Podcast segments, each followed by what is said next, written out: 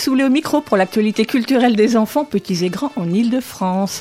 Dans quelques instants, ce sera les petits papiers d'Estelle, la revue de presse d'Estelle Laurentin. Bonjour Estelle. Salut Véronique. C'est quoi le sujet du jour? Euh, Je crois que pour une fois, je vais coller à peu près à l'émission, c'est les médias pour les enfants. Pas mal. La la langue, comment tu as appris à parler? C'est le titre du très malin et bel album écrit par Alia Morgenstern et Suzy Morgenstern, illustré par Serge Bloch, publié début février aux éditions Saltimbanque. Un petit précis de linguistique à hauteur d'enfant, dont nous parlons avec Alia Morgenstern, linguiste, ce sera à 10h50. Nouvelle chronique dans cette émission, une nouvelle chronique littéraire concoctée par Augustine, 10 ans, presque 11, et son père, Gabriel Lucas, qui anime depuis longtemps le blog La Maromo, consacré à la littérature de jeunesse. Dans la cuisine d'Augustine et de Gabriel, ce sera à 11h35. Lionel Chenaille lit un extrait d'un roman de littérature générale sur le thème de l'enfance, et ce sera quelques minutes avant la fin. Et puis des infos sur les spectacles, les CD, les livres, les films pour enfants qui viennent de paraître. Bienvenue dans notre jardin, vous écoutez Allegre FM et nous sommes ensemble jusqu'à midi. C'est Thibaut Paoli qui assure la mise en onde de l'émission. Merci à lui. L'adresse de la radio 42 rue de Montreuil dans le 11e, le téléphone du studio 01 40 24 29 29, le site aligrefm.org, le mail éléphant at aligrefm.org et je passe sur le Facebook de la radio, de l'émission, le Twitter, etc., etc. Et je commencerai cette émission par un petit signe d'amitié et de soutien à l'équipe de la bibliothèque Louise Michel à Paris, en particulier Quentin Le Guevel, chroniqueur jeux vidéo dans cette émission, mais pas seulement lui, toute l'équipe, qui nous a appris la semaine dernière que depuis quelques jours, elle subissait une vague de commentaires haineux et de harcèlement sur les réseaux sociaux pour avoir accueilli le samedi précédent pendant la Queer Week, Fées et Drag Queen pour une après-midi de lecture non genrée. La Queer Week, c'est une semaine de réflexion sur les genres et les sexualités avec conférences, ateliers, événements artistiques et sportifs dans plusieurs lieux, dont des stades, des restaurants, le musée du Louvre, l'université Paris 8 ou encore les bibliothèques, dont la bibliothèque Louise Michel. Car comme le rappelle l'ABF, l'association des bibliothécaires de France, c'est bien le rôle même des bibliothèques et des bibliothécaires que de proposer au public des services, des animations, des collections pour tous et pour toutes sur tous les sujets pour favoriser les débats, lutter contre les prescriptions idéologiques et donner aux enfants comme aux adultes les clés pour comprendre le monde dans lequel ils et elles vivent. Et sans transition, comme on dit, voici notre chanson d'éléphant d'aujourd'hui, Dembo par Vianney. Bon, un peu facile, je l'avoue, ce petit clin d'œil au film de Tim Burton qui sort aujourd'hui, une adaptation du dessin animé de Walt Disney, sorti en 1941. On parlera de ce film d'ailleurs un peu plus tard dans l'émission, enfin, on parlera plutôt des questions qu'il soulève. Mais tout de suite, donc, Dumbo par Vianney, une chanson extraite de son deuxième album éponyme, paru en 2016.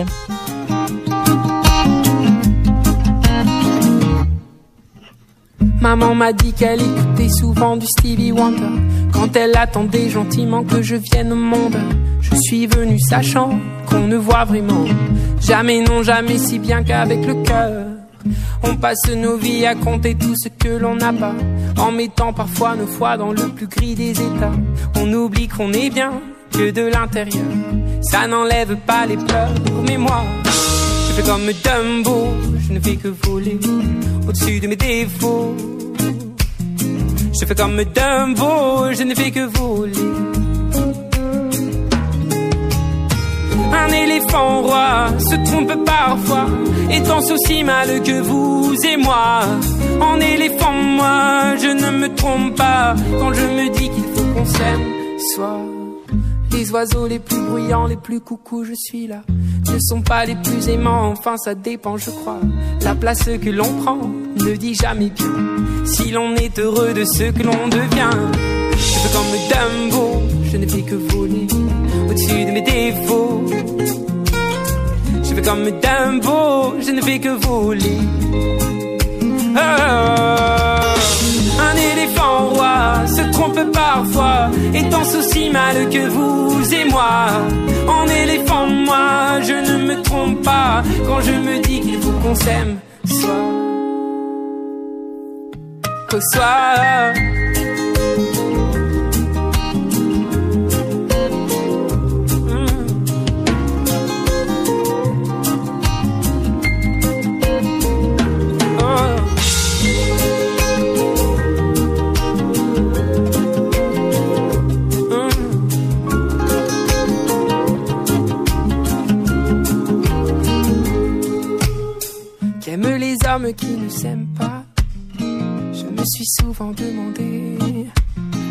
Ce qu'aiment les hommes qui ne s'aiment pas. Moi je m'envole, je m'en vais. Je fais comme Dumbo Je ne fais que voler Au-dessus de mes défauts. Je fais comme Dumbo Je ne fais que voler. Ah, Un éléphant roi se trompe parfois et danse aussi mal que vous et moi. En éléphant, moi, je ne me trompe pas quand je me dis qu'il faut qu'on s'aime. Soit un éléphant roi se trompe parfois et danse aussi mal que vous et moi. En éléphant, moi, je ne me trompe pas quand je me dis qu'il faut qu'on s'aime. Soit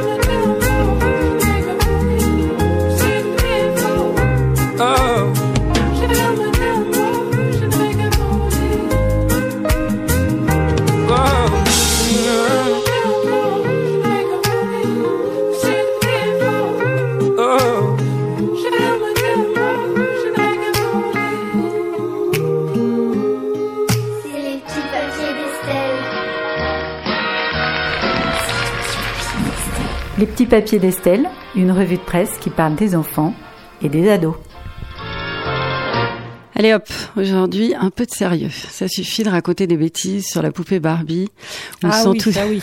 voilà, tu es à l'abri. Ou de s'enthousiasmer pour Greta Thunberg et la semaine des quatre vendredis de s'égailler du Parisien à Paris Match, parfois en version belge. Non, moi au mois de mars, je reviens aux fondamentaux et je te propose, Véronique, un petit tour de la presse jeunesse, la vraie, la pure, la dure, la presse écrite à l'ancienne, les magazines papier, dédiés aux enfants. Alors il y a ceux qu'on connaît tous, les élaborés, un peu éducateurs sur les bords, tournés vers l'éveil. On les trouve principalement chez les groupes Bayard ou Fleurus. Pomme d'api pour les petits, Astrapi plus tard, et encore plus tard on peut lire Phosphore. Il y a les journaux pour rigoler, se distraire. Là, bien sûr, euh, Disney et ses super pixous géants, relisibles à l'envie. On dit ça, euh, relisible? Je ne sais pas, mais c'est pas grave. c'est pas gagné, hein, je le dis quand même. Et puis un peu entre ces deux courants, l'indétrônable Spirou, le label qualité de la BD à mettre entre toutes les mains depuis le 21 avril 1938. Est-ce que tu savais, Véronique, que Spirou a abonné gratuitement tous les Français, peut-être les Belges aussi d'ailleurs, nés le même jour que lui? Non, mais c'est une belle idée. C'est pas fou ça? Alors moi je le sais parce que je connais une dame qui est née ce jour-là et dont les enfants, je connais plutôt ses enfants et dont les enfants et maintenant les petits-enfants lisent Spirou, ils ont absolument toute la collecte. Et puis il y a, d'autres magazines, bien sûr, jeune public, de moins connus. Et moi, je suis allée fureter par là, un peu au hasard de l'intuition, pour voir ce que proposent de plus petits éditeurs.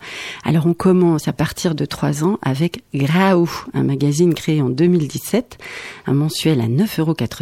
Sa mascotte, c'est un petit chien rigolo qui accompagne les lecteurs dans leurs premiers apprentissages avec des histoires, des chansons, des jeux, même du yoga, des documentaires, une recette. C'est dans le même esprit que son frère aîné Georges. Alors qui c'est donc ce Georges? Georges, ben, il est incontestablement plus vieux que Graou. J'adore dire Graou en fait. Graou et Georges, déjà, euh, j'ai envie de lire les journaux. Et il date de 2010. C'est un mensuel aussi pour les 8-11 ans celui-là. La revue est graphique, colorée, avec une maquette plutôt originale, un poil décalé, comme le ton du journal. On y trouve des histoires longues et courtes en BD, des vraies et des fausses, beaucoup de jeux, des rubriques à brac pour faire et apprendre. Chaque numéro est construit sur un thème. Alors les thèmes, ça peut être chapeau ou fourchette. Ou Il y a un moustache. numéro- voilà, il y a un numéro sardine. Inutile de te précipiter, Véronique, il est épuisé. Ou encore soucoupe volante qui démarre avec une BD intitulée Les nazes de la NASA, inspirée de faits réels, tout un programme. C'est édité donc par la Maison Georges.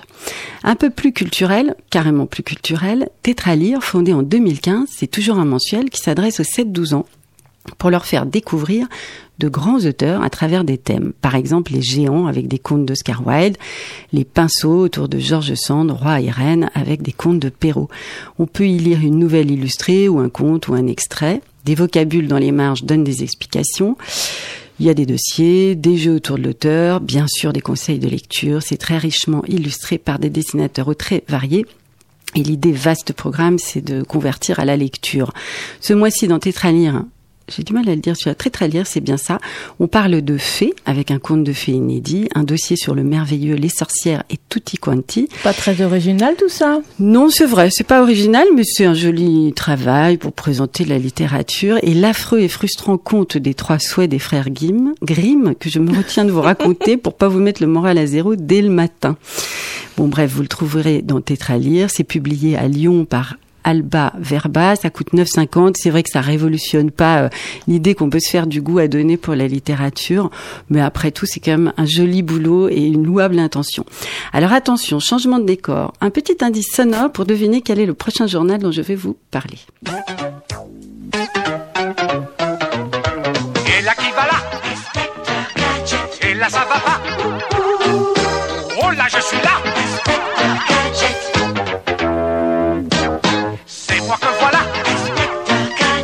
Ça va être la joie Au nom de la loi Alors, c'est pas l'inspecteur, hein, bien sûr, c'est Pif Gadget. Bah bien sûr, Voilà. Puff Gadget.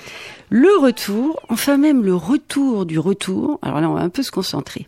Il était revenu en 2016, notre petit chien parlant qu'on attend adorer, enfin ma génération en tout cas, avec une version qui était plus hebdomadaire mais trimestrielle. Toujours édité par le journal L'Humanité, on y retrouvait Pif, Raon, Placide et Museau, et puis des gadgets bien sûr. C'est sur le site de l'UMA à 5,90€, mais ça s'arrête au numéro 9 en 2017 aux tristesses. Et puis voilà que France Inter a annoncé en juin dernier c'est le chien le plus renaissant de l'histoire de la bande dessinée. La star des magazines BD jeunesse des années 70 et 80 n'était plus en kiosque. Un duo d'auteurs reprend le flambeau et lance un financement en ligne pour sortir un nouveau concept de pif à l'automne prochain. Alors après une petite enquête, je crois bien qu'on attend toujours, parce que l'automne prochain c'était maintenant l'automne dernier, mais le financement participatif ayant marché, tous les espoirs sont permis. On n'a plus qu'à guetter donc le nouveau pif qui sera sans gadget. On revient un peu à la culture avec des magazines plus spécialisés. Le classique Dada, un mensuel créé en 92 pour les enfants à partir de 12 ans, centré sur l'art, la peinture, les expos. C'est très instructif et bien illustré. C'est pareil, ça révolutionne pas totalement l'imaginaire. Ça l'a révolutionné quand même. Voilà, moi maintenant. Côté cinéma, on a Popcorn, un magazine à partir de 8 ans pour regarder et comprendre les classiques du cinéma. C'est fait par les éditions du Maïs Soufflé. Alors c'est pareil, déjà rien que les noms, ça donne faim de savoir. Chaque numéro est consacré à un film, Chanteau sous la pluie, King Kong, Podane. Ce mois-ci, on y parle du Magicien d'Oz, décryptage du film, portrait de Judy Garland, découverte de ce que peut bien être le métier d'étalonneuse, étalonneuse au cinéma. Véronique, une idée peut-être? On étalonne. C'est une vague colle. Hein. Enfin, en gros, il s'agit à peu près d'égaliser la lumière, etc. Après le montage. Euh, Il y a bien sûr des recommandations de films à voir, des anecdotes, des petits topos techniques. C'est original, gay, illustré par des jeunes artistes. Et en plus, ça s'appelle Popcorn, donc on peut en profiter pour écouter le morceau éponyme.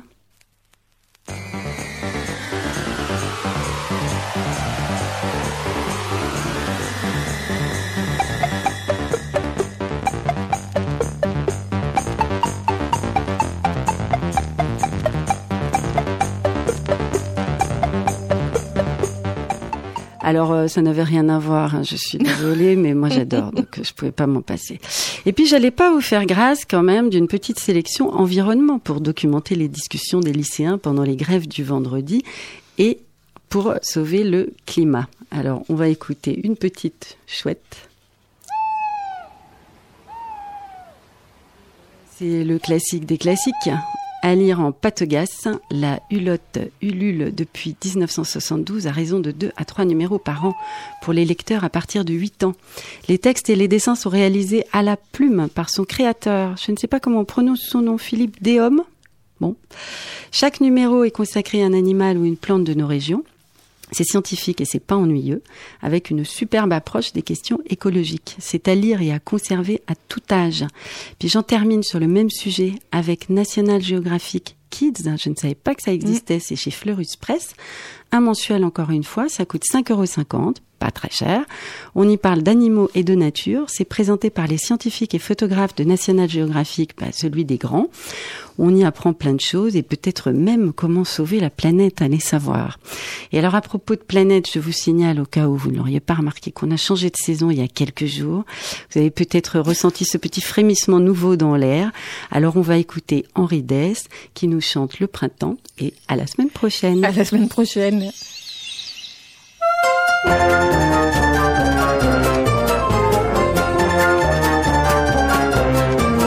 Je suis content, c'est le printemps. Aujourd'hui j'ai rien à faire. Quelle aubaine de turlutaine, je marche le nez en l'air. Je suis content, c'est le printemps. Les arbres sont en couleur dans les nids. Les petits s'écosillent tout son cœur. Le matin, le matin ne rime plus avec chagrin. À midi, à midi, je n'aurai pas plus de soucis. À 4 heures, à 4 heures, ça rime avec tartine au beurre. Et le soir, et le soir, ça rime toujours avec espoir. Je suis content, c'est le printemps qui vient juste après l'hiver. Le voilà, youplala, c'est joli, puis c'est pas cher. Je suis content, c'est le printemps, c'est pour moi qu'elle butine. Les abeilles dans le soleil me préparent mes tartines. Le matin, le matin, ne rime plus avec chagrin. À midi, à midi, je n'aurai pas plus de soucis. À 4 heures, à 4 heures, ça rime avec tartine au beurre. Et le soir, et le soir, ça rime toujours avec espoir. Je suis content, c'est printemps, je compte les rossignols. Je suis gâté, c'est congé, je n'irai pas à l'école. Je suis content, c'est printemps, pousse des petits bourgeons dans les prés. Sur mon nez, pousse des petits boutons. Le matin, le matin, ne rime plus avec chagrin.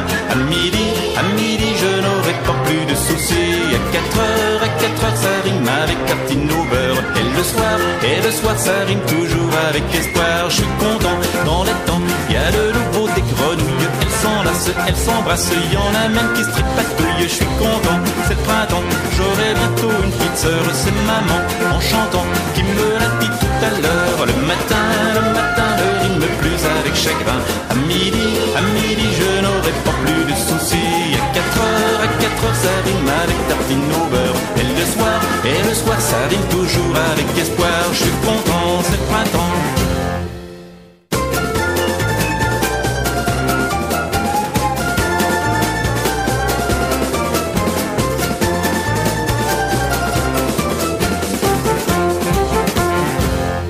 À l'YFM 93.1, écoute, il y a un éléphant dans le jardin. En commençant à regarder et à lire La La Langue, comment tu as appris à parler, paru début février aux éditions Saltimbanque, on se dit, mais oui, mais bien sûr, comment n'y a-t-on pas pensé plus tôt? Expliquer, raconter aux jeunes enfants comment ils ont appris à parler, par quelles étapes ils sont passés, comment les sons sont devenus syllabes, puis mots, puis phrases, puis dialogues. Une expérience qui semble couler de source, mais qui n'est pas aussi naturelle que ça, surtout quand on rencontre justement des difficultés pour parler. Mais pour le raconter simplement aux enfants et à vrai dire aux adultes qui les accompagnent aussi, pour le raconter simplement mais de façon érudite quand même, pour éviter tout discours didactique et impersonnel, il fallait le savoir, le savoir-faire ainsi que le talent et la créativité de ce trio-là. Alia Morgenstern, linguiste, spécialiste de l'acquisition du langage chez l'enfant pour le contenu. Suzy Morgenstern, écrivain bien connu, écrivaine, bien connue des enfants et des ados, à la plume alerte, joyeuse et précise pour l'écriture et la tonalité du livre. Et le dessinateur Serge Bloch qui d'un coup de crayon, d'un coup de tampon, de quelques traits de couleur rouge ou mordorée et beaucoup d'humour, éclaire et complète le texte à sa façon, dans une mise en page ludique, virevoltante, à l'image peut-être du bouillonnement continu que doit être la découverte du pouvoir du langage par les enfants. Suivant une progression chronologique du développement de l'enfant depuis la naissance jusqu'à 6 ans, chaque double page présente une étape. Quand tu es né, 0-8 jours, les découvertes de une semaine à 3 mois, le babillage 6 à 8 mois, etc. 18 au total. S'adressant à l'enfant lecteur, le texte lui décrit ce qu'il sait dorénavant faire à chaque étape, les sons, les mots qu'il commence à prononcer, ce qu'il est capable de dire, de raconter, de communiquer, ce qu'il a acquis, les différentes fonctions du langage, et sur un ton toujours joyeux, dynamique, le félicitant de tous ses exploits qu'il a accomplis et qui l'ont conduit à savoir parler aujourd'hui. Ainsi, par exemple, tu prononces tous les sons du français, même le R dans roule, et bientôt nounours et crocodile, chapeau l'artiste et toujours, et là c'est important, en reliant ses acquisitions langagières à toutes les autres, ramper, marcher, jouer, s'habiller tout seul, explorer, et surtout en lui rappelant sans cesse que pour apprendre à parler, pour avoir envie d'apprendre à parler, on a besoin d'être en interaction constante avec les adultes qui les entourent et d'avoir leur attention. Et tout ça en peu de mots, des phrases simples et percutantes. Alors, je dis moi aussi chapeau l'artiste, ou plutôt chapeau les artistes. Et je suis ravie d'accueillir Alia Morgenstern, co-auteur de La La Langue, pour en parler. Bonjour Alia. Bonjour et merci pour cette belle mise en bouche. Alors, on va juste commencer d'abord par vous présenter, parce que si, évidemment, nombre de nos auditeurs connaissent Suzy Morgenstern, ils ne le savent peut-être pas encore, quoique peut-être que si quand même, pour certains d'entre eux, que vous êtes la fille de Suzy Morgenstern et que Ben j'avais même écrit avec elle des livres pour les jeunes. Alors j'ai écrit avec elle un livre à 16 ans, Terminal, Bah. tout le monde descend, sur mon année de terminale et sur euh, les conflits mère-fille, parce qu'on avait beaucoup de mal à se parler directement. Donc ma mère m'a proposé euh, de le faire par, d'interagir par écrit. Et euh, et puis sinon je, je travaille en fait sur ces manuscrits. Je, je corrige Ah. ces manuscrits, mais sinon c'est le c'est seulement le deuxième livre qu'on écrit véritablement ensemble. Donc Alia Morgenstern, nous, vous êtes linguiste, on l'a dit, vous êtes euh, euh, professeur à l'université et vous menez de nombreuses recherches sur l'acquisition du langage. Voilà, donc je suis professeure à la Sorbonne Nouvelle. Euh, le, pour le moment, euh, on est euh, situé à Sancier-d'Aubenton et puis on va déménager à Nation euh, dans un peu plus d'un an. Euh, et oui, mon, mon domaine principal de recherche, c'est le langage des enfants, même si j'ai d'autres... je, quand on travaille sur le langage des enfants, on travaille aussi sur le langage des adultes qui leur parlent. Et puis, du coup, ça amène à d'autres d'autres sujets. En ce moment, je travaille beaucoup sur la gestualité. Donc, euh, je- j'essaye de comprendre comment le langage se transmet, mais il se transmet pas seulement par la voix, il se transmet aussi par les expressions faciales, les gestes des bras, les postures, euh, les regards. Et, et j'essaye un petit peu de mieux saisir tout ça. Et puis on va citer donc euh, l'un des derniers livres que vous avez écrit, de toute façon on le retrouvera sur le site de la radio, qui s'appelle, que vous avez co-dirigé, et qui s'intitule Le langage de l'enfant de l'éclosion à l'explosion. Et donc là c'est le fruit d'un travail de recherche que vous avez mené sur de longues années en observant les enfants justement. Exactement. Donc, euh, on a co-édité ce, ce- cet ouvrage qui était un ouvrage électronique. Donc, on peut voir toutes les petites vidéos qui illustrent nos analyses avec Christophe Paris, qui est chercheur à l'INSERM, mais dans un laboratoire CNRS en ce moment. Et euh, c'est le fruit de sept années euh, de travail avec deux projets de recherche financés par l'Agence nationale de la recherche. Et ce qu'on fait en fait, les chercheurs, c'est qu'on va dans les maisons des gens qui nous acceptent et puis on filme ce qui se passe, les interactions les plus naturelles possibles. Évidemment, on est là, donc euh, on- il y a l'observateur en plus. Mais ce qu'on fait pour que notre présence soit euh, beaucoup plus facile, c'est que en général, on va filmer euh, des familles qu'on connaît ou des avec lesquelles on a déjà des liens, et donc les moments d'observation euh, se fondent dans les moments euh, où on on n'est pas en train de filmer. Et euh, ça nous permet d'avoir vraiment des interactions les plus naturelles possibles, depuis la sortie de la crèche euh, ou de l'école euh, jusqu'au dîner à peu près. Donc une petite heure et demie on va dire. Voilà. Euh, donc là, la langue, comment tu as appris à parler ce bel album qui m'a beaucoup enthousiasmé Vous l'avez peut-être entendu. Alors comment est né ce projet, le projet de ce livre? Alors, c'est né pendant une période où ma mère était malade. Elle a eu un cancer euh, de- qui était euh, très très avancé. Et euh, ben, elle a eu envie qu'on fasse ce projet ensemble pour transmettre ensemble quelque chose qui avait besoin de nos deux voix. Et elle a eu l'idée de la première phrase. Qui est très belle, que j'aime Voilà. beaucoup. J'aime beaucoup la première phrase qui dit quand, quand, quand- pardon, je recommence. Quand tu es né, on t'a plongé dans deux bains, un bain d'eau chaude pour te nettoyer du voyage et un bain de langage. Voilà. Donc elle a écrit la première phrase. Et puis bon, je venais beaucoup à Nice pendant sa maladie. Maintenant, elle va beaucoup mieux. Et, euh, et elle a repris du poil de la bête et elle reprend euh, son, elle écrit euh, comme elle n'a jamais écrit. Mais euh, donc j'allais beaucoup la voir et un jour elle m'a dit voilà j'ai commencé un livre et, et, et en fait on l'a écrit euh, à vraiment à deux voix pendant pendant euh, l'un de mes séjours à Nice. Alors j'imagine que c'est que ça n'a pas forcément été facile à faire pour la linguiste que vous êtes de ramener à quelques mots, quelques phrases ce que vous vouliez dire aux enfants. Mais l'une des premières questions que je voulais vous poser, c'est que ce livre s'adresse aux enfants qui, je pense, ont déjà commencé à, à lire, puisque vous arrêtez à 6-7 ans, donc à l'âge euh, où on commence à lire. Euh, pourquoi c'est pas pour des enfants plus grands Pourquoi le 6-7 ans était important dans l'étape euh, de l'acquisition du langage? Quand on s'est mis à écrire, on n'était pas sûr pour quel âge, mais on, on avait quand même l'idée d'un album illustré. Donc euh, c'était quand même avec beaucoup d'illustrations. Euh, et on a tout de suite pensé à Serge Bloch.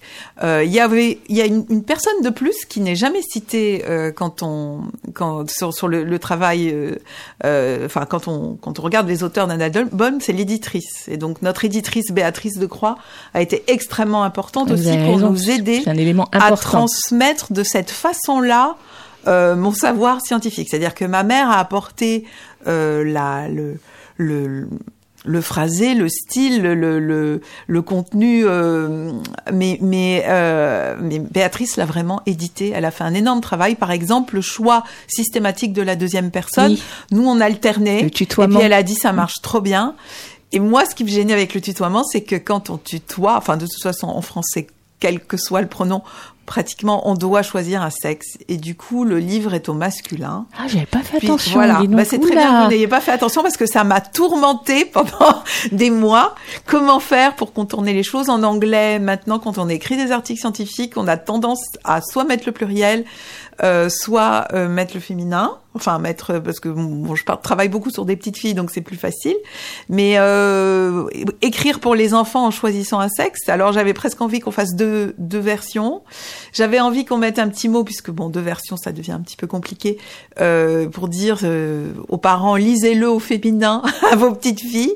Et puis finalement, euh, je sais pas si c'est finalement c'est moins important que ce que je m'étais mis dans la tête. Mais en tout cas, Béatrice de Croix fait un, un, un, un très très beau choix avec cette deuxième personne et nous a un petit peu forcé parce qu'au début ça me gênait parce que j'ai j'ai pas toujours j'aime pas toujours les, les ouvrages à la deuxième personne mais euh, ça marche très bien Et la deuxième euh, question, enfin le- cette question de l'interpellation par le tutoiement m'avait effectivement interpellée, mais il y avait aussi le fait que vous utilisiez le présent alors qu'on parle Voilà, du passé. genre ça c'est elle aussi. On a, on a, on était dans l'alternance entre les temps. Et elle trouvait que ça marchait mieux. Deuxième personne est présente. Donc on est vraiment, pour le dire euh, euh, selon euh, euh, les, les- les théories linguistiques, hein, donc si on suit Émile Benveniste, 1966, euh, la- la- euh, donc les problèmes de linguistique générale, euh, avec le présent et la deuxième personne, on est dans le dialogue, l'interaction, le discours, et on s'adresse réellement à l'enfant dans son présent. Et ça permet évidemment à la voix, parce que pour nous, euh, on, on- on- ça peut être un enfant qui le lit tout seul, mais ça peut être aussi un, un parent qui le lit à des enfants un petit peu plus jeunes que 6-7 ans.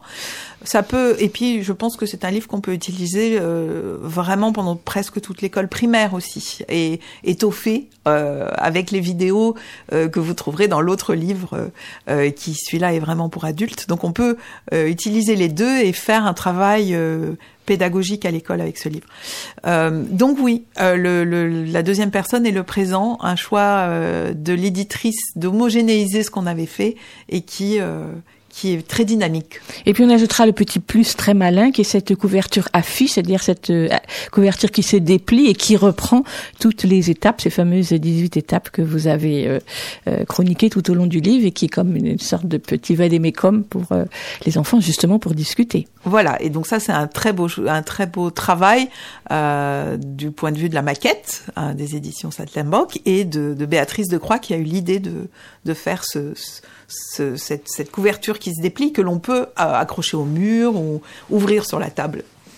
Donc il est loin d'être seulement didactique, comme je le disais dans, dans la présentation. Il s'agit vraiment d'immerger les enfants dans leur histoire. Voilà, et c'est pour ça qu'il fallait euh, l'aide de ma mère, parce que ça n'est pas un documentaire comme moi j'aurais pu l'écrire. Si j'avais été toute seule, peut-être que ça aurait été un documentaire pour enfants. Là, c'est vraiment un album euh, jeunesse euh, qui raconte l'acquisition du, du langage. Et, et cette idée de raconter mais mais très cher, moi-même euh, avec mes doctorants, euh, je ne suis sûre qu'ils ont vraiment leur, euh, ils ont ils ont vraiment compris les enjeux de la thèse que quand ils sont capables de me la raconter. Donc quand ils sont capables de me raconter leur thèse comme une histoire, c'est que ça marche. Et c'est pareil quand on est capable de raconter le langage de l'enfant à l'enfant comme une histoire, ben, je pense qu'on leur parle de façon plus directe. Alors je ne sais pas combien il y a de signes, combien il y a de mots, combien il y a de phrases dans, dans, ce, dans cet album, mais j'imagine que ça a dû, dû être un sacré boulot pour vous de ramener tout votre savoir et même les questions peut-être que vous posez à ces quelques mots. Oui, bien sûr, on a beaucoup coupé et encore, je crois que j'ai j'ai voulu sauver. euh, Il y a beaucoup beaucoup plus de texte à la fin.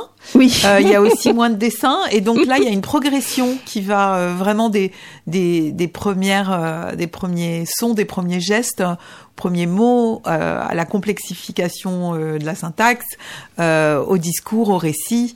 Euh, et, et donc on a essayé de faire pareil avec le texte, mais peut-être que si Béatrice avait gagné, il y aurait eu moins de texte à la fin.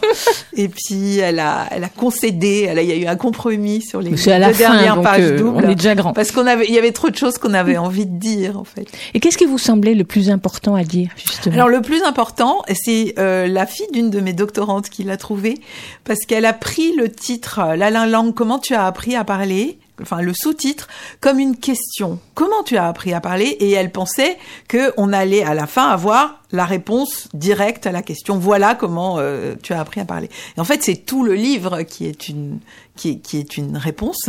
Mais elle a dit ah j'ai trouvé euh, ce, qu'est- ce que dit le livre. Euh, on apprend à parler en parlant. Voilà, donc c'est ça qu'on a eu envie de dire. On apprend à parler en parlant avec les, les autres, ceux qui transmettent ce que je pense être le plus beau trésor de l'humanité, le langage. Et ceux qui le transmettent, ben, c'est les adultes qui sont autour de l'enfant. D'abord les parents, les grands frères, les grandes sœurs, les copains, les amis, euh, toute la famille.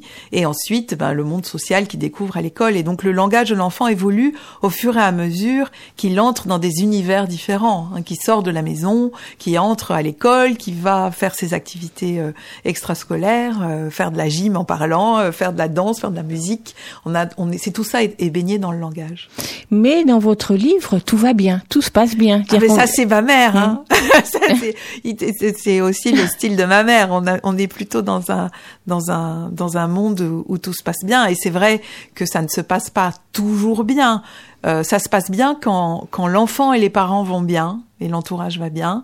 Il peut y avoir des problèmes quand euh, l'enfant euh, n'est pas entouré suffisamment ou qu'il naît avec euh, des difficultés et des pathologies euh, qui font qu'il aura des problèmes à apprendre à parler. Alors dans, dans cet ouvrage, dans, ce, dans cet album, vous insistez beaucoup sur la façon dont on acquiert justement les, dire, les fonctionnalités du, du langage, l'importance du relationnel des échanges qu'on peut avoir avec les autres. Un peu moins, il m'a semblé, alors c'était une question, sur le rapport à l'imaginaire. Oui, on a un petit peu, on en a un petit peu parlé, mais c'est vrai que c'est, peut-être parce que euh, j'étais plus dans le fonctionnement et que ce qui m'intéresse d'abord hein, quand je quand j'observe et j'analyse le langage de nos enfants, c'est comment ils utilisent le langage dans la vie quotidienne. Euh, et je pense qu'il y a énormément d'ouvrages pour enfants qui parlent qui font et qui, qui font appel à leur imagination, euh, d'autres livres de ma mère, euh, d'autres euh, ouvrages illustrés par Serge Bloch. Et là, on a voulu vraiment montrer que ben, le langage, il n'y avait pas besoin. C'est, en fait pas du tout compliqué de l'apprendre. Euh, il suffit de manger ensemble, de se laver euh, avec quelqu'un qui vous aide à vous, qui vous apprend à vous laver, qui vous apprend à vous brosser les dents, euh, d'aller faire les courses, euh, tout- toutes les, tous les petits gestes euh, du, du quotidien, toutes les petites actions du quotidien qui sont baignées par, par la langue. C'est plutôt ça que j'avais envie de montrer.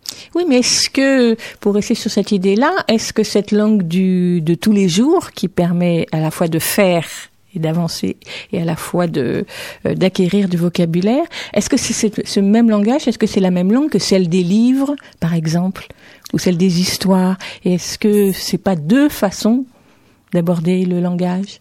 C'est, je pense qu'on peut pas faire comme ça une dichotomie. Il y a des, il y a espèces de continuum euh, et on peut aller du langage le plus quotidien euh, et le plus pratique euh, pour, pour réaliser les, les actions du quotidien au langage le plus fantastique. Euh, et on peut introduire du fantastique dans le quotidien et du quotidien dans le fantastique. Donc, euh, je pense qu'il faut pas séparer en plusieurs catégories. Mais c'est vrai qu'il y a des genres de discours différents, euh, qu'on n'utilise pas le même langage, même dans le quotidien, pour raconter ce qu'on a fait à l'école, pour argumenter, se disputer, euh, dire qu'on veut pas manger ses épinards ou, ou euh, qu'on préfère manger plus de carottes, euh, ou, ou, se, se- ou de- demander à ses parents euh, d'acheter euh, euh, telle robe ou tel tel t-shirt qu'on a vu. Euh, donc chaque chaque genre de discours a ses particularités. Donc pour les avec pour euh, écrire l'album, vous avez travaillé avec Serge Bloch. Enfin, Serge Bloch apporte sa patte euh, à la fois très importante qui vient compléter votre discours. Euh, vous avez travaillé avec lui main dans la main? Alors, en fait, Serge travaille pas comme ça. Moi, c'est ce que je pensais. Je pensais que j'allais aller très souvent dans son atelier parce que c'est pas très loin de chez moi en plus. Alors, on a fêté ensemble dans son atelier le, la sortie du livre. Mais non, Serge, il prend notre texte et puis après, il en fait quelque chose de complètement magique. Donc, il, il ne fait pas beaucoup de va-et-vient avec nous. Il y a eu deux, trois petites, euh, petits ajustements où, où euh, on donnait un petit peu euh, une idée ou une opinion, où on a changé quelques toutes petites choses. Mais non, Serge fait tout euh, à sa façon et, et c'est tellement magnifique que ben, on le respecte. Et comment vous avez travaillé donc avec Suzy Morgenstern? Vous êtes arrivé avec tout votre bagage de savoir et de connaissances et vous lui avez dit débrouille-toi? Non, pas du tout, pas du tout. On a vraiment écrit ensemble. Alors au début, elle a travaillé avec l'introduction du livre euh, et elle, a, elle a commencé à dérouler. Euh, euh, et c'est comme ça qu'on a, on, a fini par faire quelque chose qui, qui est très chronologique, même si c'est aussi thématique. Hein, donc au, au même moment, on a, on a des, des, au même âge, il se passe des choses différentes. Euh, mais, mais on a écrit ensemble. C'est pas, euh, c'est, c'est pas un bagage que je lui aurais apporté puis qu'elle aurait entièrement mis en forme. Et donc vous insistez beaucoup, on va revenir là-dessus quand même parce que je, pour moi c'est c'est très important le fait que euh, sans interaction, sans jeu, sans projection du corps, on ne peut pas apprendre à parler. Voilà. Et, et en fait, pour moi, le langage, c'est tout. C'est toute la communication euh, langagière. Voilà. Alors Donc, vous euh, dites vous dites que c'est pour vous. Il y en a qui ne sont pas d'accord avec vous? Ah oui, donc je dis pour moi, non, on est beaucoup à penser ça, mais euh, le, la, le domaine scientifique euh, développement du langage chez l'enfant est très souvent compartimenté en spécialistes. Donc vous avez des phonéticiens et des phonologues qui travaillent sur l'acoustique, vous avez des spécialistes de la communication non verbale qui vont travailler sur euh, la communication ver- non verbale, vous avez des gens qui vont travailler sur la sur les l'acquisition des pronoms, la morphosyntaxe, donc les temps et les aspects. Et, et moi je pense que euh, il faut tout regarder en même temps. Et donc c'est pour ça que j'aime travailler de manière collective dans des grandes équipes avec des spécialistes de chaque dimension et arriver à faire un travail pluridimensionnel et multimodal. Et là finalement vous avez travaillé avec un autre type d'é- d'équipe. Voilà, exactement.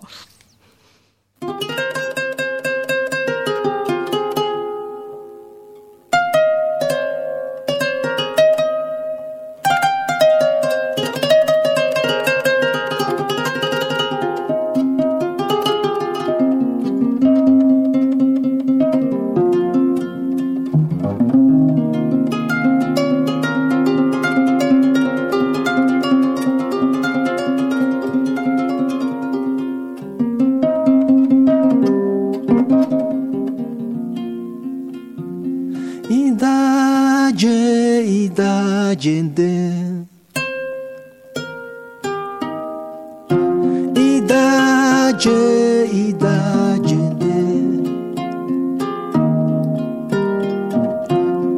Babatara logora i da gente. Mamma tara logora i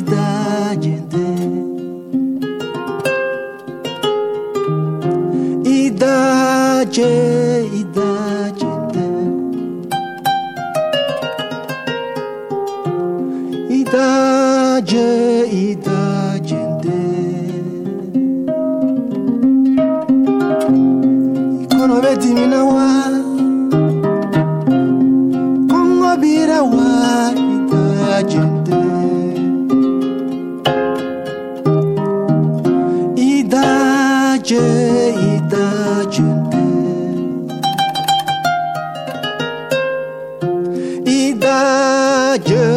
detalle hoy.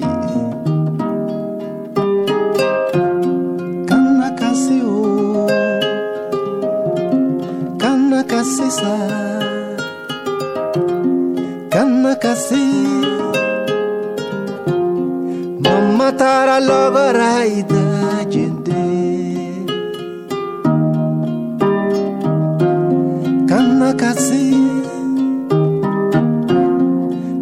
Κασίσα, παπατάρα λόγορα είδα γιε.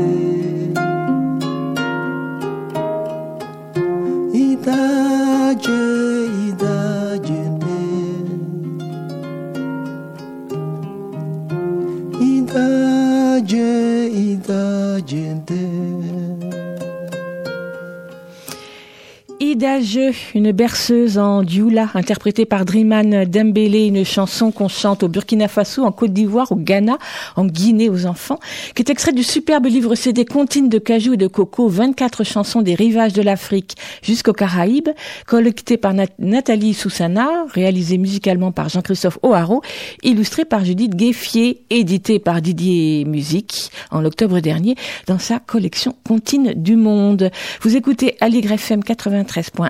Écoute, il y a un éléphant dans le jardin. Ce matin, nous sommes en compagnie de Alia Morgenstern qui a écrit avec Suzy Morgenstern et Serge Bloch La La Langue, comment tu as appris à parler, un album paru aux éditions Saltimbanque. Alors Alia, si je vous ai fait entendre cette chanson, cette comptine euh, en dioula, c'est pour aborder une question que vous n'abordez d'ailleurs à peine un petit peu dans, dans l'album, qui est la question du bilinguisme. a- Est-ce que c'est bien, pas bien de parler deux langues, trois langues à la maison? Je pense qu'on écrira un autre livre sur le bilinguisme, le multilinguisme. Je voulais aussi parler de- des enfants sourds et de la langue des signes. Et on n'avait pas, on pouvait pas tout faire. Euh, donc je pense que c'est extrêmement important que l'enfant parle la langue de ses ou les langues de ses parents. Et donc, euh, je suis à fond pour euh, le multilinguisme quand il est possible. Après, c'est différent euh, de, de développer euh, différentes langues étrangères quand l'enfant est un petit peu plus grand. C'est pas exactement la même chose et ça s'apprend pas de manière aussi naturelle. Donc, euh, j'insiste beaucoup pour que euh, quand l'enfant a des parents qui parlent des langues différentes, il puisse parler chacune des langues de ses parents. Alors, autre question qui n'est pas du tout abordée dans l'ouvrage, mais qui euh, euh, est souvent abordée dans les lieux de l'enfance ou de la petite enfance, c'est est-ce qu'il faut adopter une méthode pour apprendre à parler aux enfants? Alors j'ai pu lire sur le net, on parlait par exemple de la méthode Montessori pour apprendre à parler aux enfants.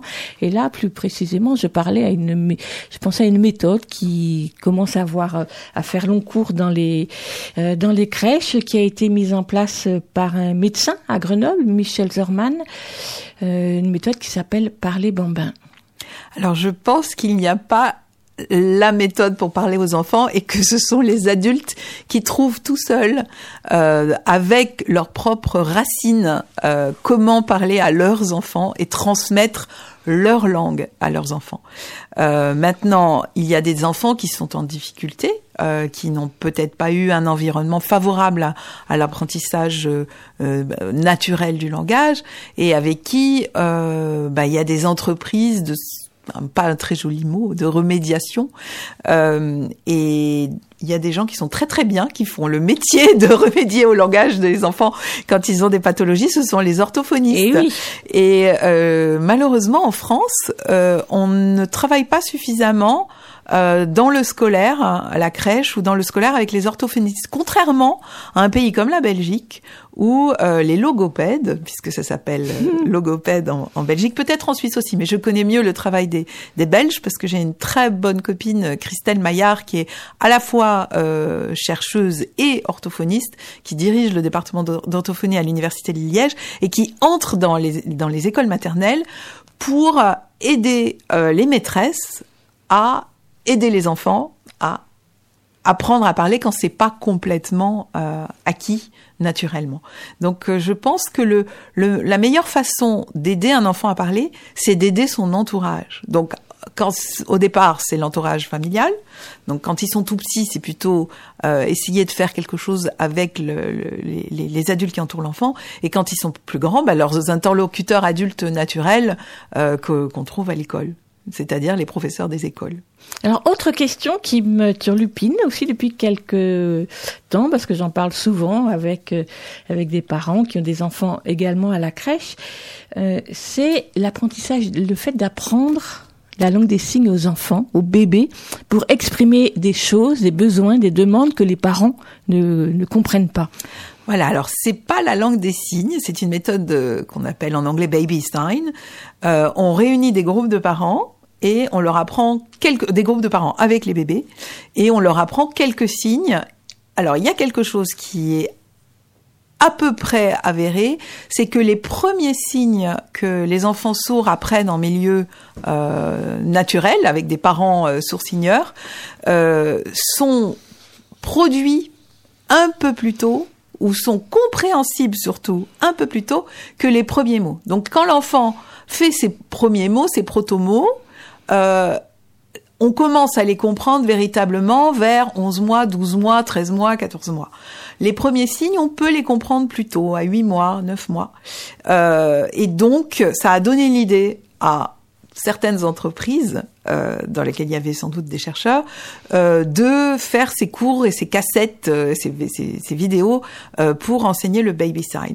Ça permet aux enfants effectivement de demander à manger ou de, de, de, de demander de dormir ou de demander leur doudou un tout petit peu plus tôt euh, que avec des mots, mais euh, il y a une autre euh, dimension qui est très importante dans le dans l'acquisition du langage, c'est la frustration et le rôle euh, que ça peut avoir quand un enfant n'arrive pas à exprimer de manière conventionnelle que font les adultes autour de lui pour euh, l'aider à, à, à, mettre en langue, à mettre en langage euh, ce, ce, dont il a envie, ce qui est dans sa tête et qu'il qu'il faut transmettre aux adultes pour, pour l'obtenir.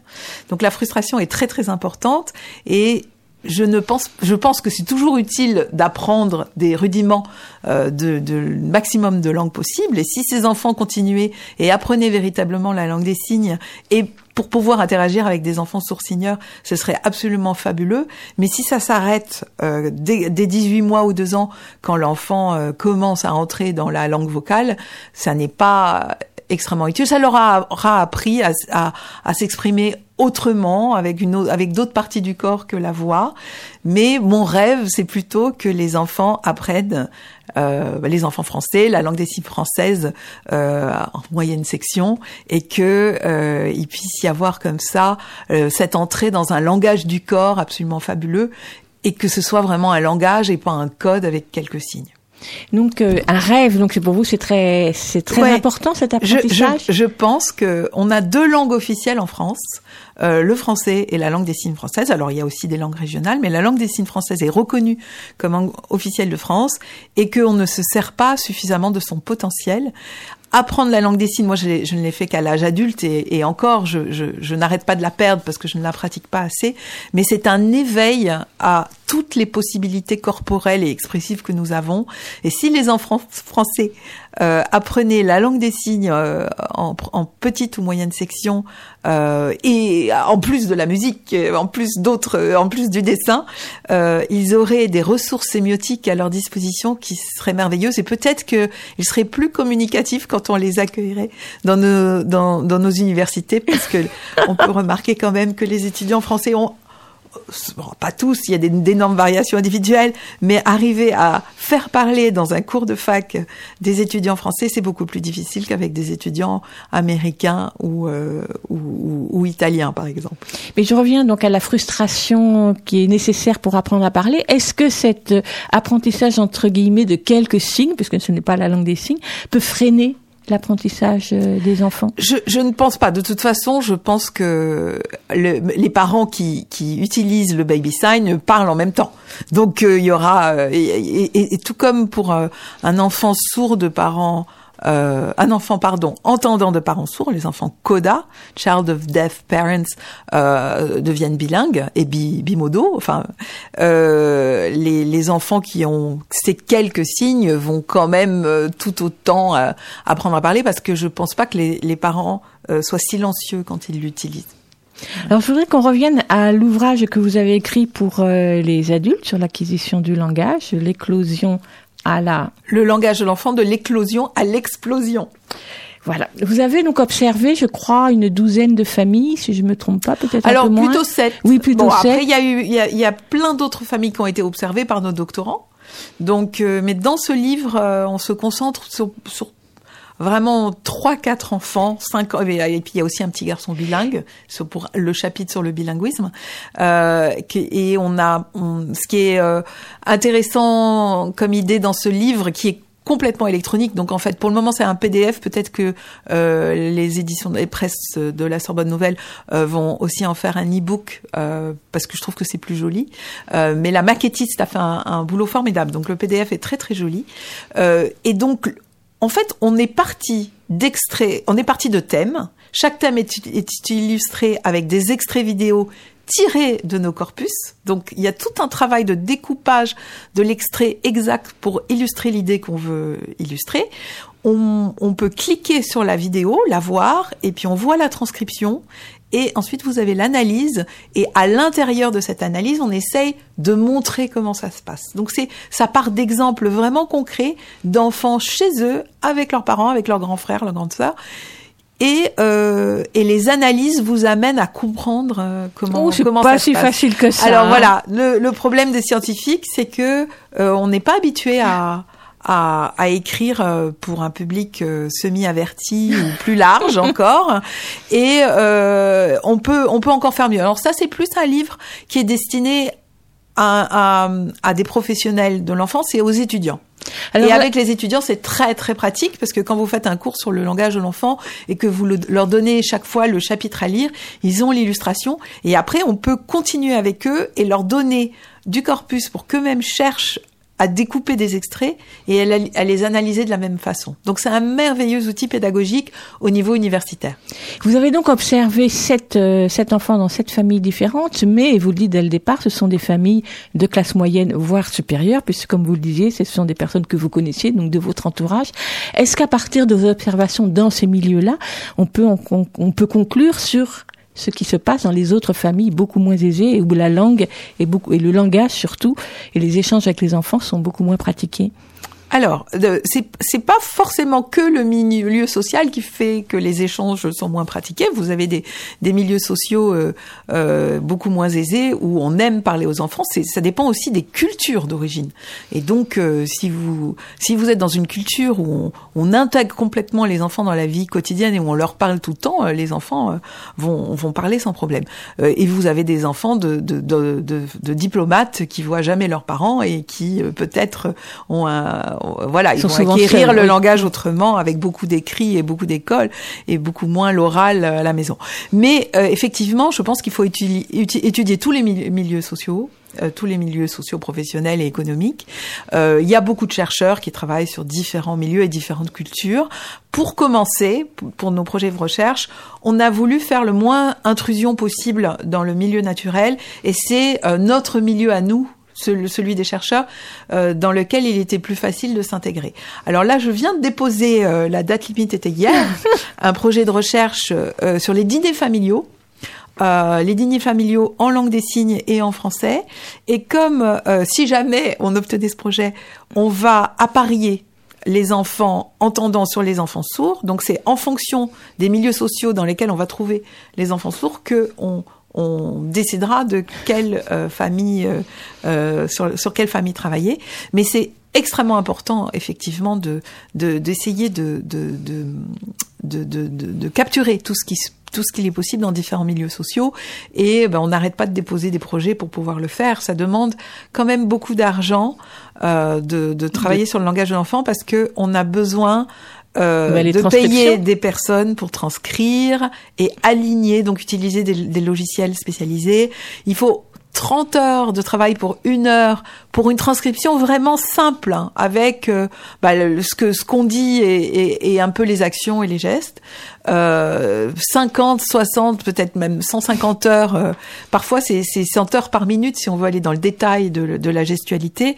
Euh, et donc, c'est beaucoup beaucoup d'argent pour payer les gens parce que voilà, ça se fait pas gratuitement. mais c'est forcément très intéressant. Donc j'espère que vous obtiendrez les crédits pour cette euh, prochaine recherche. Merci beaucoup, Alia Morgenstern. Et donc on invite nos auditeurs à découvrir avec les enfants, mais aussi avec les enseignants, avec euh, les éducateurs de jeunes enfants, à découvrir ensemble La La Langue, comment tu as appris à parler, d'Alia Morgenstern, Suzy Morgenstern, Serge Bloch, qui est apparu aux éditions euh, Saltimbanque, et dire que c'est un ouvrage aussi qui est très élégant de par euh, sa fabrication.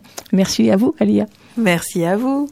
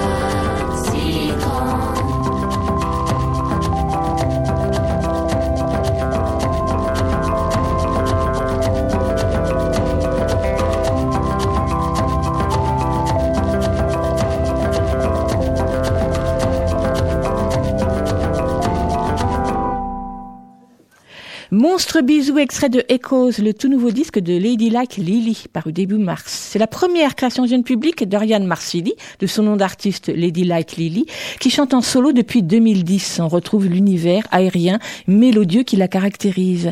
Echoes est un conte visuel, musical, l'histoire du voyage initiatique de Lily, née dans un monde terne, en noir et blanc, et qui va partir à la recherche des couleurs disparues. Sur sa route, elle fera de nombreuses rencontres, devra affronter ce peur, fera preuve de courage. Les couleurs tiennent une place importante dans Echoes, sur la scène comme dans le livre CD, mais que je n'ai pas encore vu.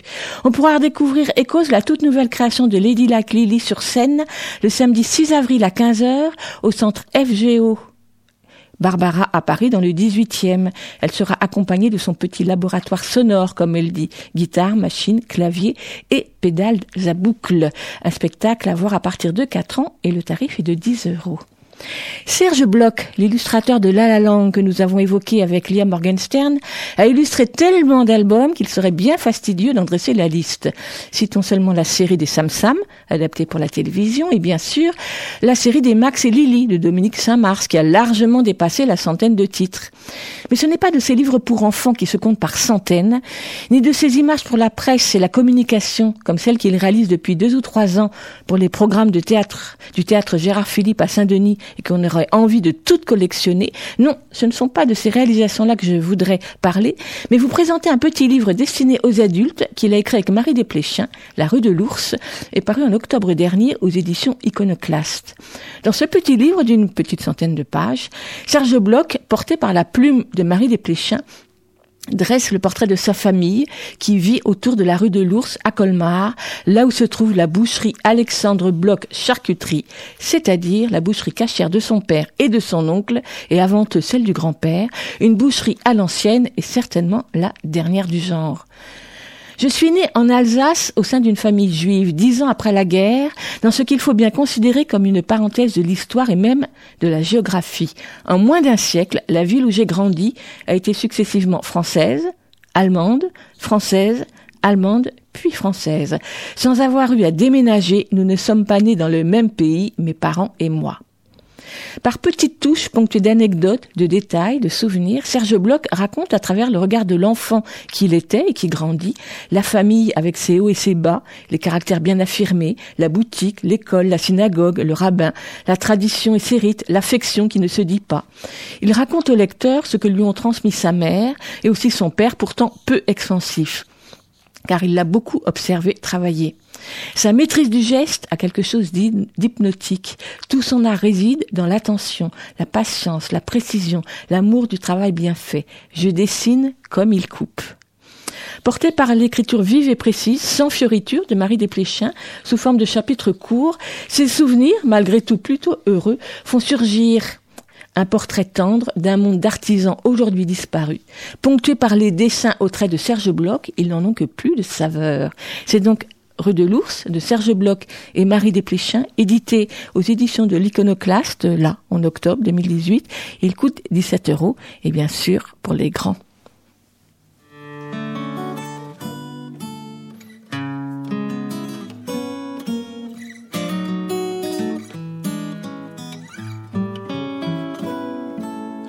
Un monde fou qui habite chez nous, du soir au matin. J'ai plein d'amis, plein de copains dans tous les coins. Y a un monde fou qui habite chez nous, oui ça va, ça vient. Mes amis, mes copains et moi, on s'entend bien.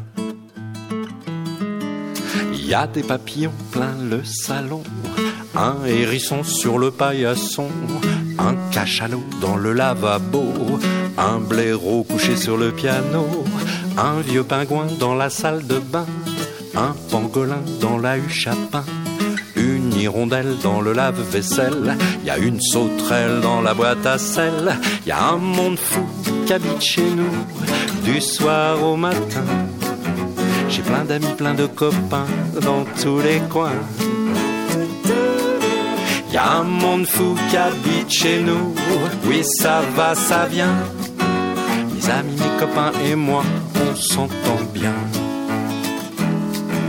Y a des fourmis dans le cagibi, un yéti qui ronfle au fond de mon lit, un sapajou qui mange à l'office, un kangourou dans le coucou suisse, un calamar hilar dans l'armoire, un tamanoir répare le tiroir.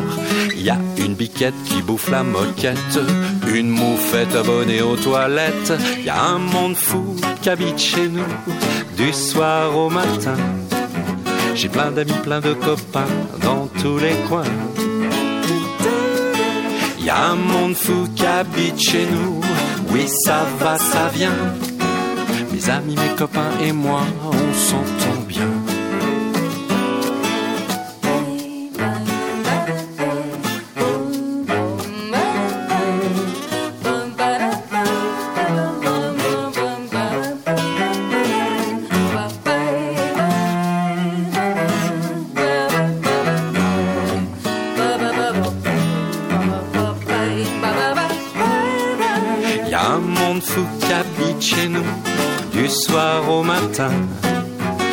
plein d'amis, plein de copains dans tous les coins. Y a un monde fou qui habite chez nous, oui ça va, ça vient. Mes amis, mes copains et moi, on s'entend bien. Mes amis, mes copains et moi, on s'entend bien. Mes amis, mes copains et moi, on s'entend bien. On s'entend bien. C'était Alain Schneider qui chantait Un monde fou, extrait de son CD Minute Papillon, paru l'année dernière. Minute Papillon, qui est aussi un concert, qu'il jouera cet après-midi à 15h et samedi à 16h au Centre culturel de Courbevoie. J'aurais pu vous parler du nouveau film de Tim Burton qui sort en salle aujourd'hui, puisque le héros en est un éléphant, Dumbo, produit par Walt Disney. Une adaptation live action, comme on dit, du dessin animé sorti en 1941. Mais oublions-le pour le moment, d'abord parce que je ne l'ai pas vu. Et puis parce que Walt Disney n'a évidemment pas besoin de nous et sa sortie fait le buzz partout. Et aussi, peut-être, pour le sujet même du film. Car derrière le Dumbo de Disney se cache l'histoire vraie de Jumbo, le plus grand animal au monde, martyrisé de zoo en cirque, enivré d'alcool, exploité jusqu'à l'exhibition de son squelette. Le site de France Culture retrace son histoire depuis sa naissance, en 1860, à partir d'images d'archives et c'est terriblement éloquent. Au contraire des anecdotes rapportées par le site Allociné, qui sur un ton raconte la vie de Jumbo alias Dembo comme autant de moments amusants et anecdotiques. anecdotiques. Car comme le rappelle un, article, ça va mal, car comme le rappelle un article de Science et Avenir, paru en début de semaine, la sortie du film soulève la question de la présence des animaux sauvages dans les cirques d'aujourd'hui. Sur la question, la France est à la traîne, rappelle la journaliste Marion Benoît. Aujourd'hui, 28 pays, dont la Belgique, les Pays-Bas ou la Roumanie, ont totalement interdit la présence d'animaux sauvages ou non dans les cirques, mais d'autres, comme la France, peinent encore à légiférer sur le sujet. Il faut dire que la situation est particulièrement tendue dans l'Hexagone entre les deux camps, les cirques traditionnels d'un côté, qui contrairement aux cirques contemporains mettent en scène des animaux sauvages, et les associations animalistes de l'autre. À tel point, continue la journaliste, qu'en 2017, le gouvernement avait dû se résoudre à mettre en place une commission consultative interministérielle afin d'apaiser les esprits. Près de deux ans plus tard, les choses ne semblent pas avoir beaucoup avancé. Le ministère de la Transition écologique et solidaire a décidé de réunir une nouvelle fois cette commission dédiée cette fois au bien-être animal et dont la première séance de travail est prévue demain, le 28 mars. Circassiens et militants animalistes tenteront de trouver des terrains d'entente à l'heure où les chiffres de fréquentation des cirques traditionnels sont en berne. Cependant, on peut dire que quelques cirques, certains cirques, ont commencé à se séparer de leurs animaux. Ainsi, une partie de la famille Bouglione, les Borman Moreno ou encore le cirque Pinder, pour des raisons plus financières, se sont en effet séparés de leurs bêtes sauvages. André-Joseph Bouglione a même publié en, avril 18, l'année dernière, l'ouvrage Contre l'exploitation animale, dans lequel il dénonce les pratiques du cirque de tradition.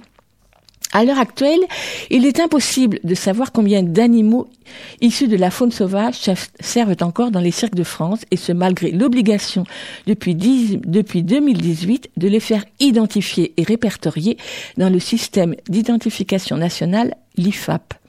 Vous pourrez lire l'intégralité de cet article passionnant sur le site, de Science et Avenir, dont nous vous mettrons bien sûr le lien sur le site de l'émission, ainsi que celui du reportage de France Culture.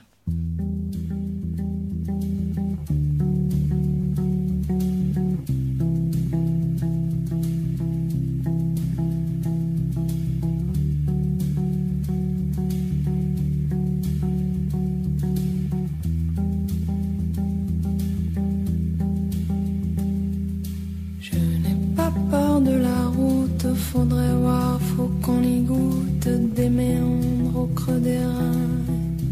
Tout ira bien. Le vent l'emportera.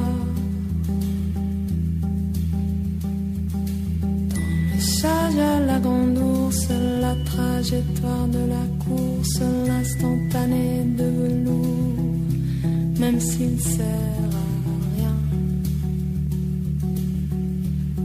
le vent l'emportera, tout disparaîtra, le vent nous portera.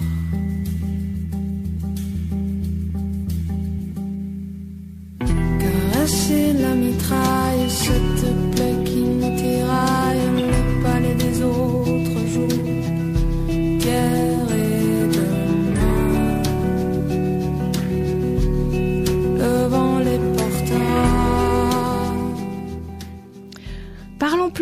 parlons plutôt d'un autre film qui n'a peut-être pas fait le buzz au moment de sa sortie, c'est bien dommage. Reine d'un été, le film de la réalisatrice allemande Joya Tome, produit par les films du Préau, est sorti en salle à la fin de l'été dernier et le DVD sera dans les bacs mercredi prochain.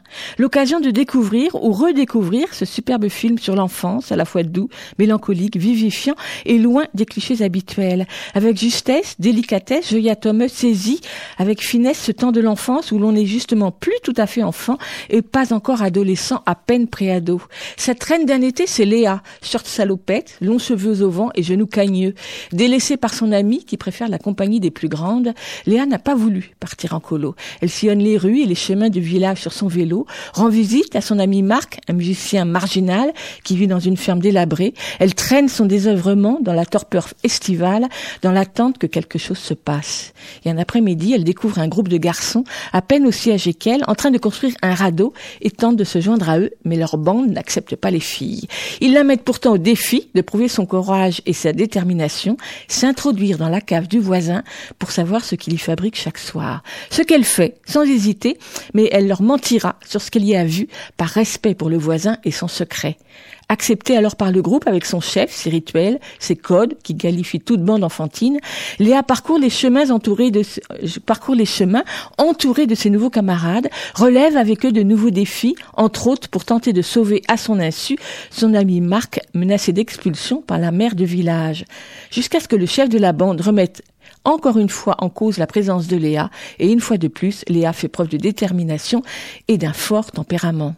Interprétée par Lisa Moel, incroyable de justesse, et pour qui c'est la première expérience cinématographique, comme pour tous les autres enfants du film, Léa, visage impassible, parle peu, sourit encore moins, mais son regard est grave, intense, profond, interrogateur, souvent filmé en gros plan. Elle découvre ce monde des adultes auquel elle se mêle peu, qu'on voit et qu'on entend à peine, mais elle est déjà soucieuse de protéger ceux d'entre eux qui en sont à la marge, comme Marc le musicien, avec lequel elle partage de longs moments le seul adulte avec lequel elle entretient une relation de confiance et d'affection.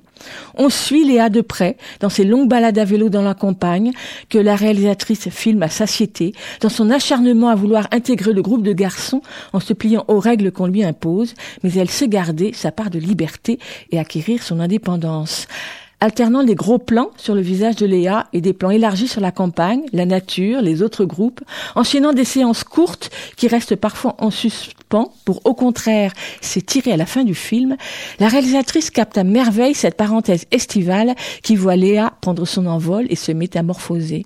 Reine d'un été, filmée à hauteur du regard de l'enfant, s'adresse tout autant aux enfants dès 8 ans qu'aux adultes. Il dure une heure et il a reçu plusieurs récompenses. Et si on ne peut plus le voir en salle, il est donc désormais disponible en DVD, distribué par les films du Préau avec bien sûr les bonus, interviews, etc. Et sur le site des films du Préau, un très intéressant dossier pédagogique. Reine d'un été de Joya Tom, version française et allemande, sous-titrée, 67 minutes. Un DVD donc distribué par les films du Préau est disponible dès mardi prochain. Et on écoute, ou plutôt on réécoute, l'une des rares chansons du film qu'on entend vers la fin, quand Léa est justement en train de devenir reine de l'été. Quand le vent nous portera, interprétée par Sophie Unger, de Noir Désir bien sûr, une reprise qui date de 2011. Tout disparaîtra.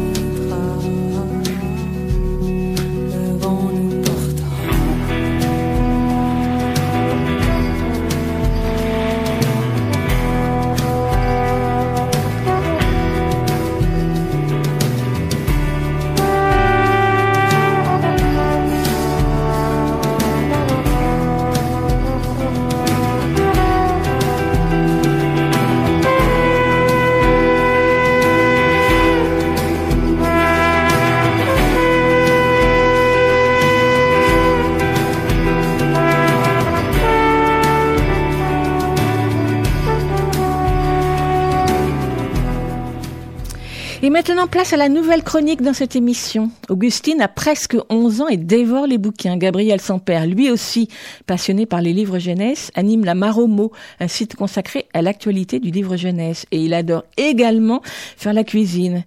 Et c'est d'ailleurs dans la cuisine qu'Augustine et Gabriel aiment se retrouver pour parler de leur lecture.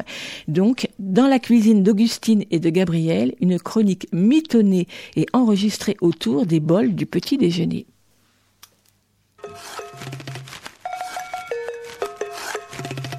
Dans la cuisine d'Augustine. Et de Gabriel. Bonjour, Bonjour. ça va? Oui. T'as bien dormi? Oui, ça va. Tu lisais quoi hier soir? J'ai vu que tu lisais un livre. J'ai lu Pomme. Ah, le roman de Marie Desplechin. Oui. C'est comme la BD Euh, oui. Sauf que dans le roman, c'est une personne qui va parler de l'histoire. Et plusieurs personnes à chaque fois comme ça, c'est... Et ça parle de quoi en fait alors? C'est un peu la suite de Verte. C'est une petite fille qui s'appelle Pomme qui va arriver dans un immeuble. Mais sa mère, elle est vraiment pas sympa avec les voisins. Et elle va rencontrer une petite fille. Elle va se rendre compte qu'elles ont toutes les deux quelque chose de pareil. Mais Pomme va essayer d'être normale. Mais elle va réussir. Mais Pomme euh, aussi va euh, essayer d'être normale dans l'école. Pour pas que les autres découvrent qu'elles ont quelque chose de spécial. Et elles habitent dans le même immeuble et elles vont devenir amies. euh, Ok. Et ça t'a plu? Oui. Qu'est-ce qui t'a plu? Bah, j'aime bien parce qu'il y a de l'humour dans l'histoire. Et aussi parce que j'aime bien.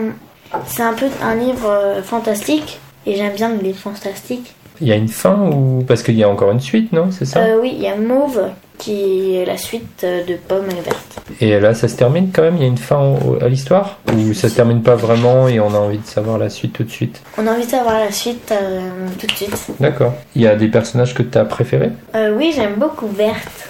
Donc qui que- étaient déjà dans le premier roman alors Oui, c'est un peu le personnage, un peu deuxième personnage principal dans celui-là, mais sinon, elle est un peu les personnages principaux. Et il y a des personnages que t'aimes pas? Hum, J'aime pas trop la mère de Pomme et la mère de Verte parce qu'elles sont un peu méchantes et, et ils sont pas super gentilles avec leurs enfants. Il y a un passage que t'as bien aimé? Tu veux Euh, lis-moi un passage oui. pour voir un peu comment c'est écrit? Oh, ai-je dit, les homoncules Oui, a murmuré Verte. On ne dirait pas, quand on les regarde, qu'ils sont dangereux. C'est vrai.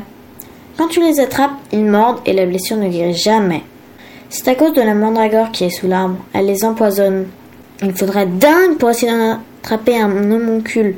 Tout le monde sait ça Tout le monde a répété Verte. Elle s'est tournée vers moi et elle s'est mise à rire. Elle a répété Tout le monde un groupe de filles et de garçons s'était agglutiné autour de nous. Ils piaillaient. Qu'est-ce que vous regardez? Vous avez perdu quelque chose sous la grille? Ils faisaient un tel bruit que les homoncules ont disparu. D'un seul coup, évanouis dans l'écorce.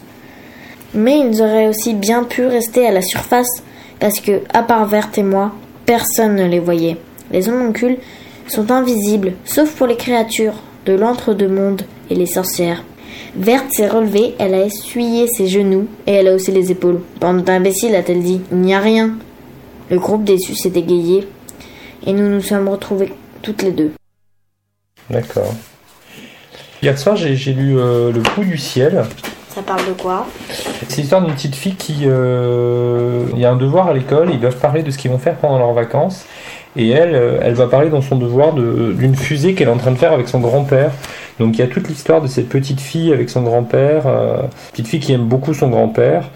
Et en même temps, à l'école, bah, ça se passe pas super bien parce que parce qu'il y a, y a des enfants qui l'embêtent et puis il y a des choses un petit peu comme ça. Et ses parents, ils sont un peu, euh, comment dire, très occupés, ils s'occupent pas d'elle. Et euh, donc voilà, c'est pour ça qu'elle est toujours pressée d'être avec son grand-père. C'est de qui? Guénola Breton, je connaissais pas du tout. C'est un petit roman, hein, c'est, euh, tu vois, c'est pour les plus jeunes, quoi. Quand on- C'est très illustré, c'est illustré par Herbera. Puis, tu vois, il y a une des particularités du roman, c'est que il est bilingue, c'est écrit en arabe aussi. En français et en Ah. arabe, la moitié, en fr- la moitié de la page est en français, la moitié en arabe. Il y a un passage que t'as bien aimé? Moi, je peux dire celui-là parce que j'aime, j'aime beaucoup ce passage. D'un seul coup, j'entends les talons de Madame Desnos, qui arrive à ma hauteur. Eh bien, Lily, tu n'as pas entendu la sonnerie? Tu étais encore en train de rêver à tes engins volants Quelque chose ne va pas Tu n'as pas l'air dans ton assiette. Non, non, ça va. Alors dépêche-toi, tous tes camarades sont en rang dans la cour et t'attendent pour rentrer. Mes camarades, je peux les compter sur un doigt. À part Nour, je n'en ai pas.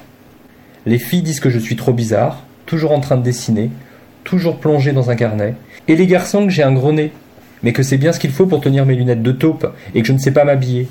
Je ne suis peut-être pas une beauté, pourtant Nour, lui, dit que je suis inilluminé, comme le ciel au milieu de l'été. J'ai passé mes deux premières années d'école à côté des bandes, à essayer de les suivre, de leur ressembler, à essayer de jouer et de rire avec eux, mais je me retrouvais toujours à l'écart. Allez, Lily, grouille-toi Ils trouvaient que j'étais trop lente, que je les faisais perdre à la balle aux prisonniers. Si je proposais de jouer à inventer des mots, ils se moquaient de moi, et me disaient que j'avais une tête d'ampoule, toujours en train de clignoter. Très vite, j'ai préféré essuyer le tableau et ranger la classe avec la maîtresse. Mais elle ne pouvait pas me garder en classe tous les jours, alors je suis retourné dans la cour de récré et j'ai commencé à dessiner, même derrière mes souliers. Donc tu vois, il y a des passages un peu durs comme ça parce qu'il y a l'histoire un peu de, de harcèlement scolaire, Mhm. mais c'est quand même assez, j'allais dire assez joyeux non parce que c'est pas très joyeux, la fin est un peu triste. Je veux pas te raconter, tu liras, mais c'est un très beau roman. Voilà. En échange, Oui. tiens.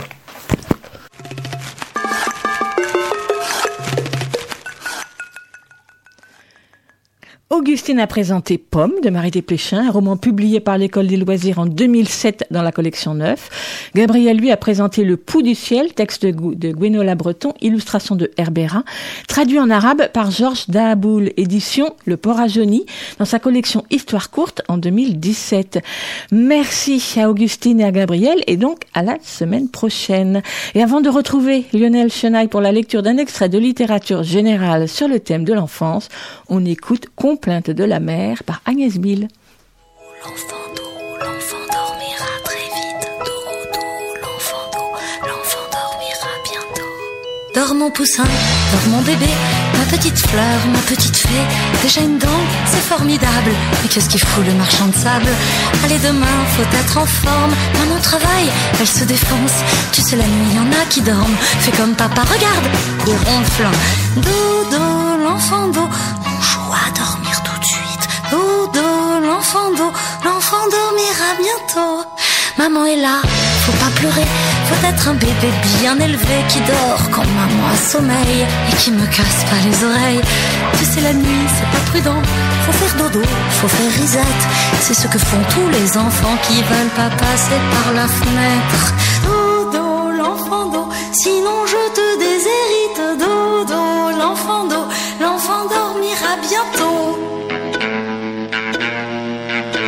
allez mon ange, c'est la troisième fois que je te change.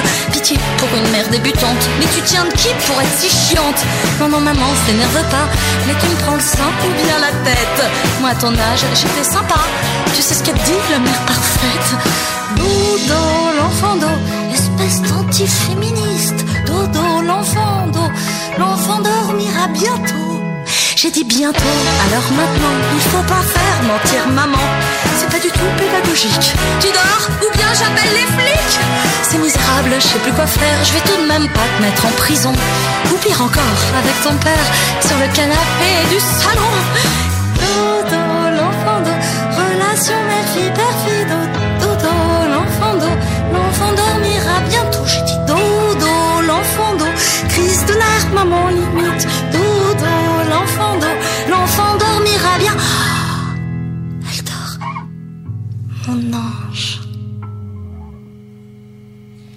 mon portrait.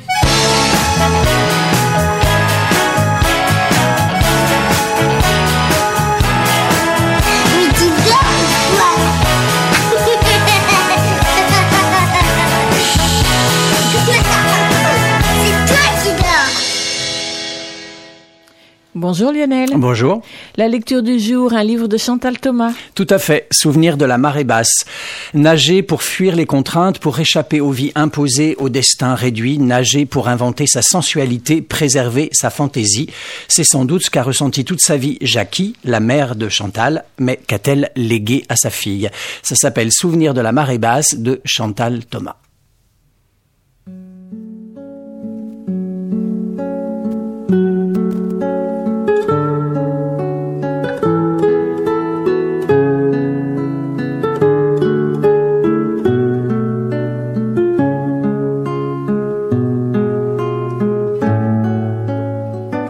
Je ne suis pas en demande de compagnie.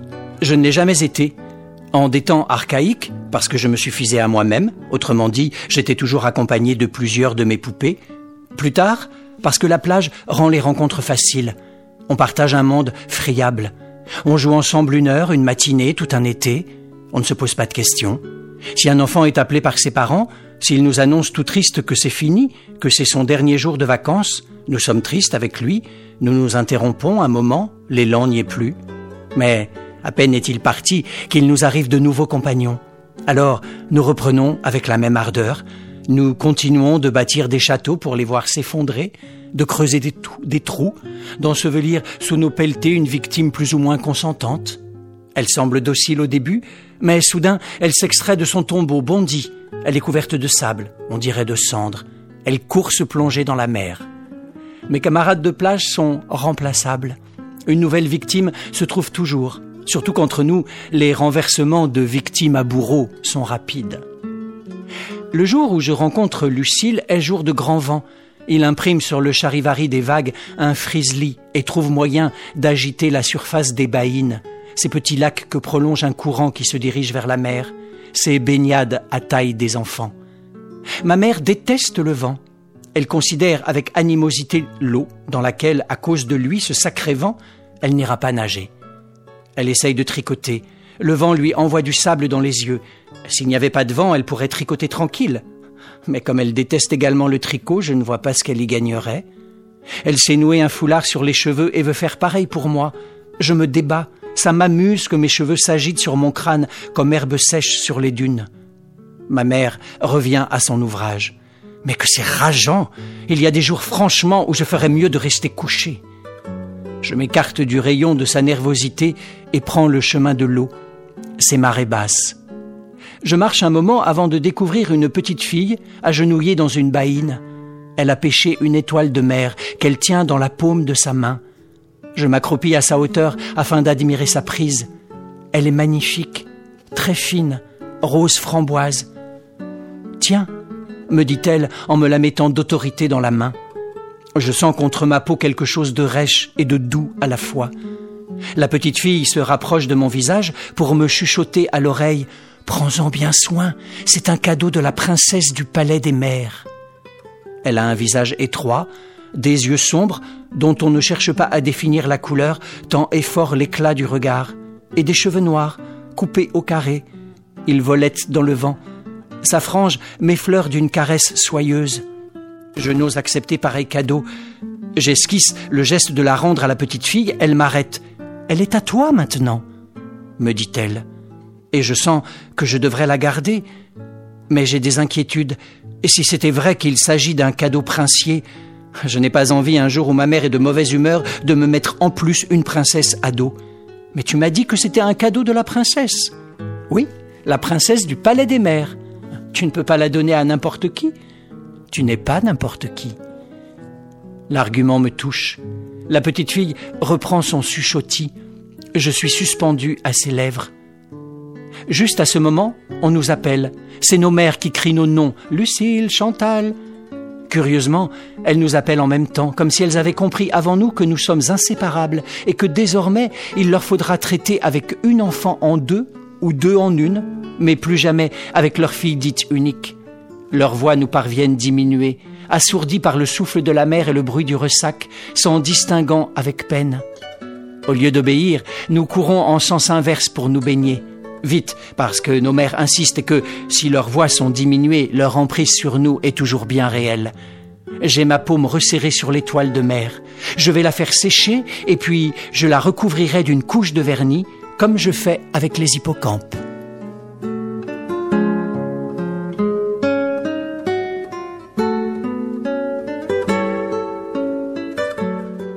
Souvenir de la marée basse de Chantal Thomas par aux éditions du Seuil dans la collection Fiction et compagnie en août 2017. Merci Lionel. Et c'est ainsi que se termine ce numéro de Écoute, il y a un éléphant dans le jardin. Grand merci à Thomas Paoli pour avoir assuré la mise en onde de l'émission. On se retrouve mercredi prochain à 10h30 sur les 93.1 d'Aligre FM. À midi, la suspension des programmes vous fera glisser sur le net pour continuer à nous écouter. Et il ne reste plus qu'à vous souhaiter une bonne journée. À la prochaine. À plus. À la prochaine. À plus. À la prochaine. À plus. À la prochaine. À plus. À la prochaine. À plus. À la prochaine. Vraiment mal, j'ai appelé Thibaut Thomas, donc c'était Thibaut Paoli. Toutes mes excuses.